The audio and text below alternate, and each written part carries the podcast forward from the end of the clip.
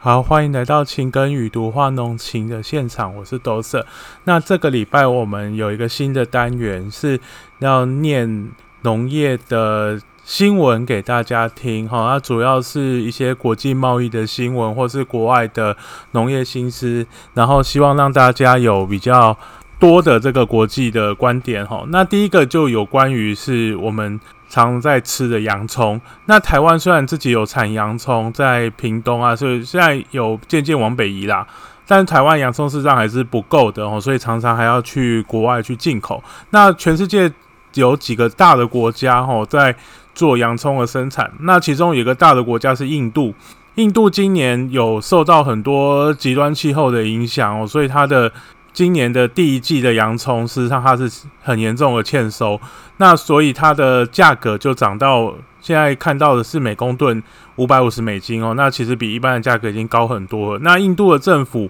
因应这样的问题，它必须在。因为印度的洋葱它其实有两季哈，第一季大概是六七月左右采收，然后这一季已经欠收了，然后第二季的话是大概十一月左右。如果在年底之前这一批收成也没有起色的话哈，它会有一个禁令哈，它这个禁令已经现在已经产生了哈，就是它印度已经印度政府已经禁止现在洋葱要出口，因为它国内还有十几亿人要食用这个洋葱。那如果这个禁令持续下去的话，其他的国家哦可能就会就会受贿。那其他还有哪些大国是会在生产洋葱的大国呢？像是埃及、荷兰哦、中国跟土耳其哦这些出口国都可能最会受贿。那这这个这种新闻哈，这个新闻这个礼拜其实呃从很多角度都有都有呈现哈，有的是说印度自己的欠收，然后。呃，有的埃及的新闻说，埃及可能会受惠于这个印度的禁令哦。那因为一个市场它空出来之后，就会其他人就会去填补啊，就会有人会赚到钱。那第二个新闻呢，是有关于南美洲哈，南美洲的厄瓜多。那厄瓜多除了现现在除了它有呃香蕉跟黄龙果是比较热门的这个水果之外，它现在的芒果哦，其实也是它很重要的一个出口的产品。那厄瓜多的芒果季哦，即将在九月下旬哦，就是嗯嗯，大概在一两天之后，它就会开始要准备可以出货。那九月下旬开始的话，是它所谓的黄皮的这个品种哦。那黄皮里面是黄肉的这个品种，它属于比较早熟的这些品种，那会开始渐渐。要可以出口哦，那到十一月左右会开始会有凯特跟海顿哦这些比较正比较多的这个芒果，他们那边好像艾文会比较少一点。那他们的正奇果预计会供应到明年的一月初哦，就是因为南半球虽然它是南半球啦，不过它也因为厄瓜多本身是很靠近赤道，所以它的产期调节其实是跟雨季比较有关系。哦，那这几天虽然说这个厄瓜多它这前一阵子它的有冬季有一点低，就是它的夏天应该是说它的凉季啊，哈，他们其实没有很明显的四季，它的凉季有一些低温哈，会让这个芒果受到一点影响，不过并不严重哦。那这几年厄瓜多它的芒果大概有百分之八十会销到美国，那其他的市场包括加拿大。还有欧盟、欧洲的地区，还有其他中南美旁边的这些国家哦。那因为厄瓜多本身是一个很，就是它很适合于生产这些热带水果的这个国家。那它每年的这个生产量也现在也蛮惊人的。那每年的芒果的出口量哦，已经达到了五万四千公吨哦，那已经是蛮不错的一个数字了。那第三个新闻呢？我们来到南非。好，那南非，我们讲到南非，你会想到什么农产品？其实，南非最著名的出口农产品其实是它的柑橘，它的柑橘产业。我们讲柑橘产业，可能第一个会想到加州跟佛罗里达州。哦，那第那其实南非也是一方之霸。那南非的芒果这几年是有发生很多问题，什么问题？它会隔年开花，或是隔年结果。那这些。呃，原主啊，会或是这些科学家就会觉得说，应该要解决这个问题，因为你的原子如果有隔年结果的时候，会直接影响到它的生产的规划。那有一家公司就是开始来研究这个问题。那从采集这个植株哈，然后去研判它的植株里面碳水化合物的一个含量。什么是碳水化合物？就是所所谓糖类啦、淀粉啦这些东西的这个含量比例，它可以去推估说它的植株的这个健康的状况。那如果说它我里面的碳水化合物如果含量太太少，或是比例太偏颇的时候，可能它就不会开花，那就可能要就会提早提出一些建议，那用修剪啊，或是调整肥料的这个方式，去促使这个植植那个这些柑橘树可以在正常的时间可以去开花，然后才不会影响到外销的这个之后外销的这个订单。那这也是说这个植物的相关的生理哈，其实已经用到说。要去判断整个产业的一个技术服务，那这一点我觉得台湾的企的这些农企业也可以来学习啦，哈，那或是一些科学研究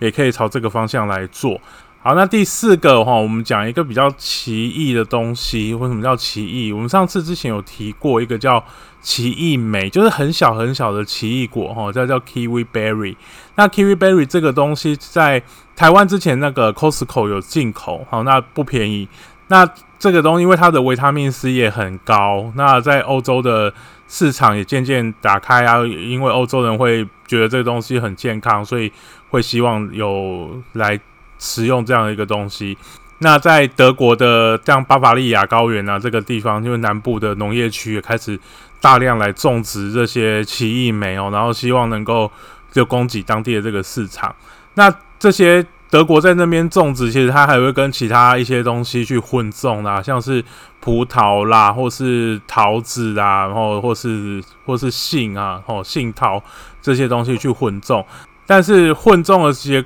混种其实不是问题，但是就是所谓气候造造成这个影响，因为奇蜜莓这个东西很怕降霜。那今年像是今年的五月啊，在德国其实也有有一波呃寒流下来，五月了还有寒流，然后就降霜，然后就让整个奇异莓就冻伤，然后就很多就死掉了，就造成今年很大量这个减产。那这些。农户呢就想到说，第一个要先用，他已经先用覆盖的这个方式，等于说他在种的时候，他的地上其实是有铺设，在它的根部其实都有铺设塑胶布哦，然后去保温，让它不要，或是降霜的时候比较不会直接降到降到这个土上面，让那个根系去受伤。那第二个，他们会现在会希望透过灌溉的方式来降低霜害的损伤哦。那怎么做呢？就是因为。再怎么样去，如果它降霜的时候，其实它的温度都会降，都会低于零度。那用水哈，那时候如果有呃比较温水，可能是二十度左右这个温水哈，去灌溉哈，那应该就可以去减轻这个提，它可以提升这个地温，可以降低这寒害的这个损伤。不过这蛮花成本的，然后所以也可以看到说，奇异莓这个东西，其实在。市场上面的价格应该是不错，所以才会让这些农民会想要办法这样去做好。那接下来我们来谈大蒜哦，大蒜，大蒜其实今年我刚刚上上一期的节目也有跟大家来讲过，国内今年的大蒜事实上因为进口的时候疫情的关系，所以就进口的就不顺哈。那但是有一个国，但是有一个国家哈，我们其实也跟它进口蛮多的哈，就埃及。埃及因为它前几年哈，二零一七年跟巴西签订了 FTA，那二零一九年去年的六月哈，他们在 FTA 的条约里面就签订说要把要可以让巴西进口埃及的大蒜。那大蒜一进口之后，本这一季哈已经是上一季的，这就是。因就是交易额已经是两倍了，吼，那等于今年，哦，光今年埃及就用大蒜跟巴西赚了五百万美金。那你想说，为什么好像台湾没有被被出口？主要是因为他们两边哦检疫的问题没有像台湾这么严格，因为呃台他们的地台湾的这些要求，事实上相相对其他的国家来说是真的严格很多了。我们完全不能有任何带土的这个进来，他们可能有时候会晕。那埃及其实它也是一个很大的这个大蒜生产国。那我们刚刚有讲那个洋葱的大的生产国埃及也有份，所以其实埃及是可以说是非洲一个非常重要的一个农产的生产国。那在大蒜的生产上面，在国在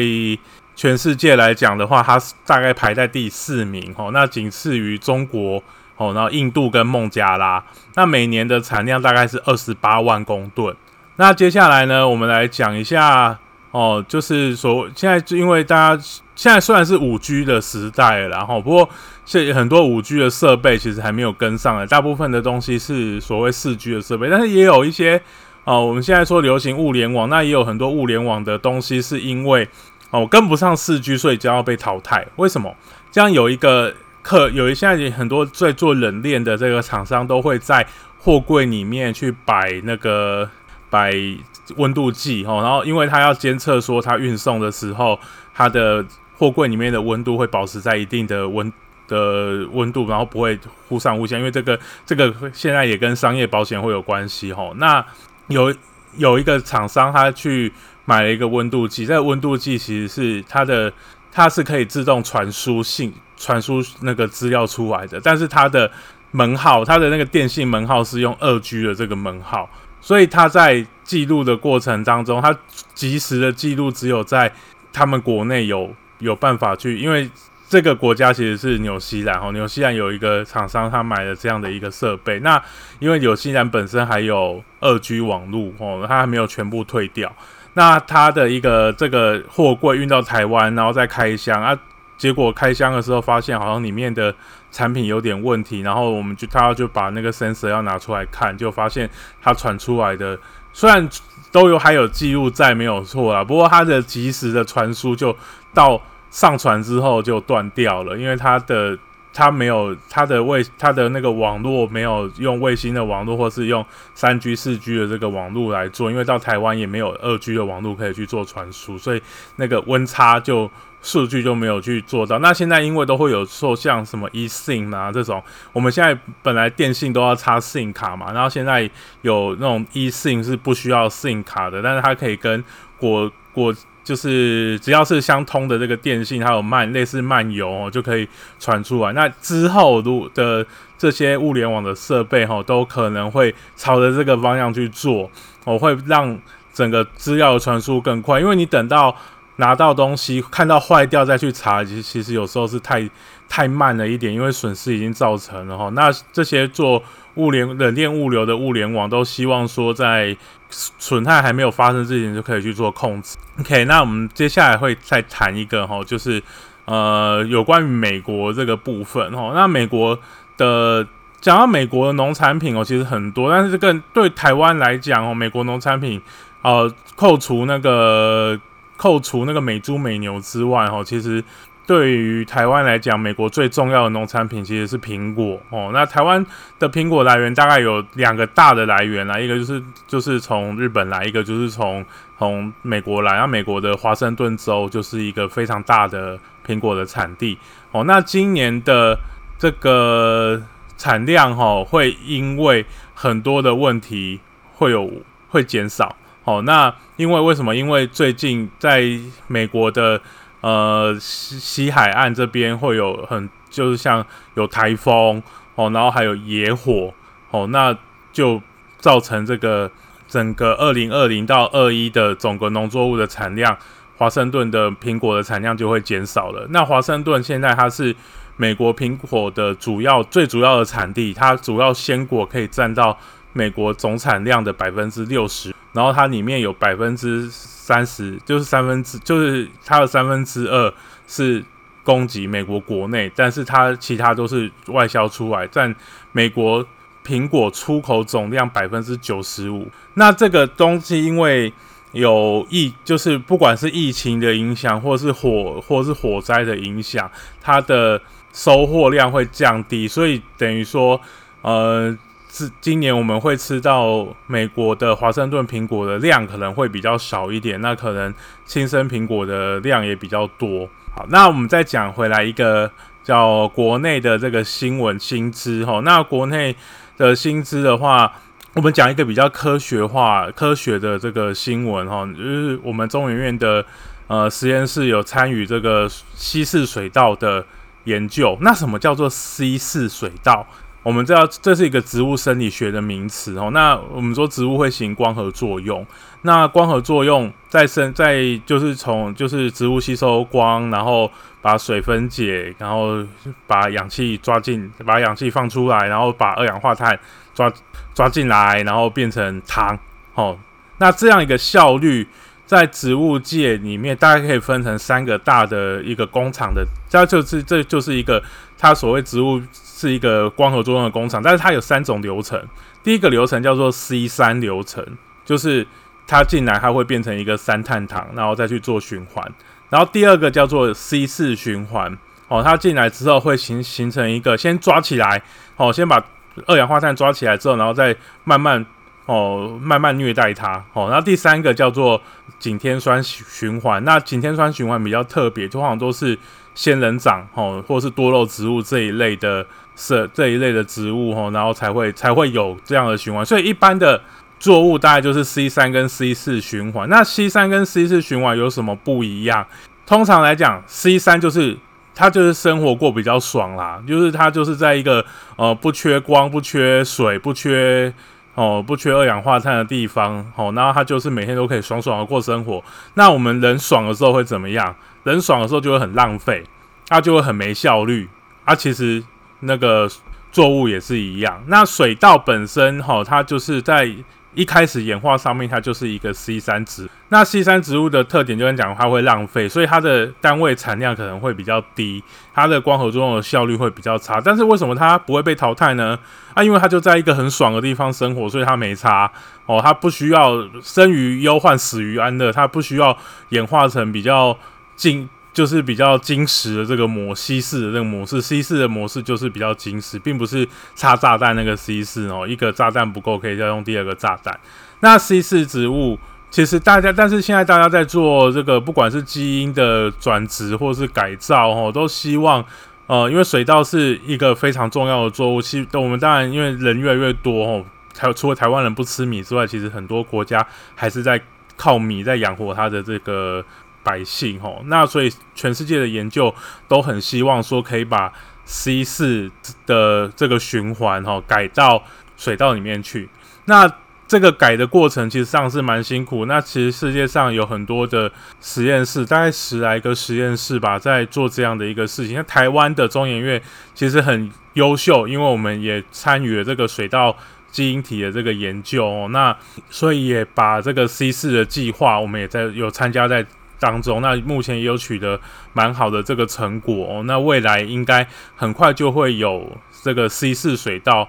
会产生。那 C 四水稻会不会算是基因改造的这个水稻？这可能还会再再讨论一下哦。那 C 像我们稀释水稀释的作物包括哪些？其实它没有办法从你是哪一科哈，然后去分别。为什么？因为在呃水稻是禾本科，那在禾本科里面就有两种。最模最典型的这个作物，哈，像水稻就是 C 三作物哦。然后呢，这个玉米哦，玉米就是一个 C 四作物。所以玉玉米的单位产量，大家可以去查一下，玉米的单位产量实际上真的都比水稻要高。好啊，但是水稻它有一些不可被文化上啦，或是一些种植上面会有一些很难被取代的这个地方，机械上啊，或是嗯。其他一些用途上面，吼，那所以水稻还是会大家会想要来改造它的这个，会让人类的永续发展可以继续下去的一个关键，吼。那好，那我们今天的这个简单的新闻分享，